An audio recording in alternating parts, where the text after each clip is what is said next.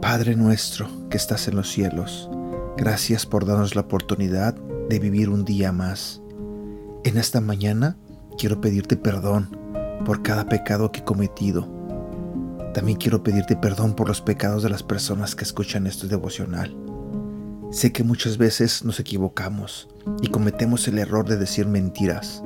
Señor, quiero pedirte que nos ayudes a ser honestos, a ser transparentes, a reflejar que creemos en ti y te seguimos a ti, Señor. Ayúdanos a ser como tú, Señor. Te lo pido en el nombre de tu Hijo Jesús. Amén.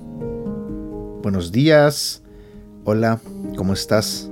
Mi nombre es Edgar y este es el devocional de Aprendiendo Juntos.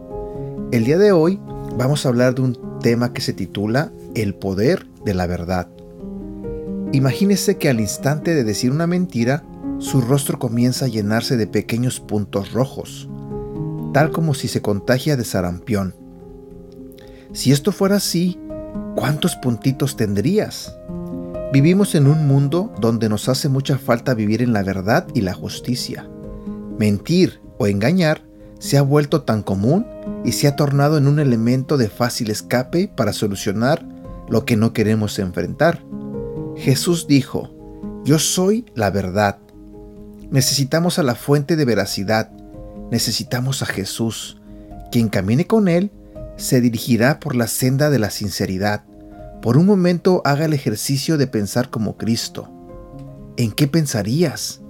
Seguramente en todo lo considerado verdadero, honesto y digno de ser pensado. No podemos ser justos y vivir en la falsedad. Por eso, una vida que practique lo cierto vivirá en rectitud. Te lo diré nuevamente, no podemos ser justos y vivir en la falsedad. Por eso una vida que practique lo cierto vivirá en rectitud. Escoge hoy tener una vida transparente e íntegra. Versículo para recordar.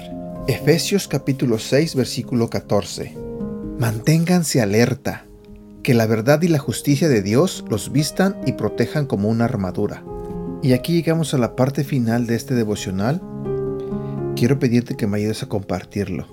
Y también quiero aprovechar nuevamente para hacerte la invitación a nuestro evento de hombres que tendremos en la iglesia Sarebak.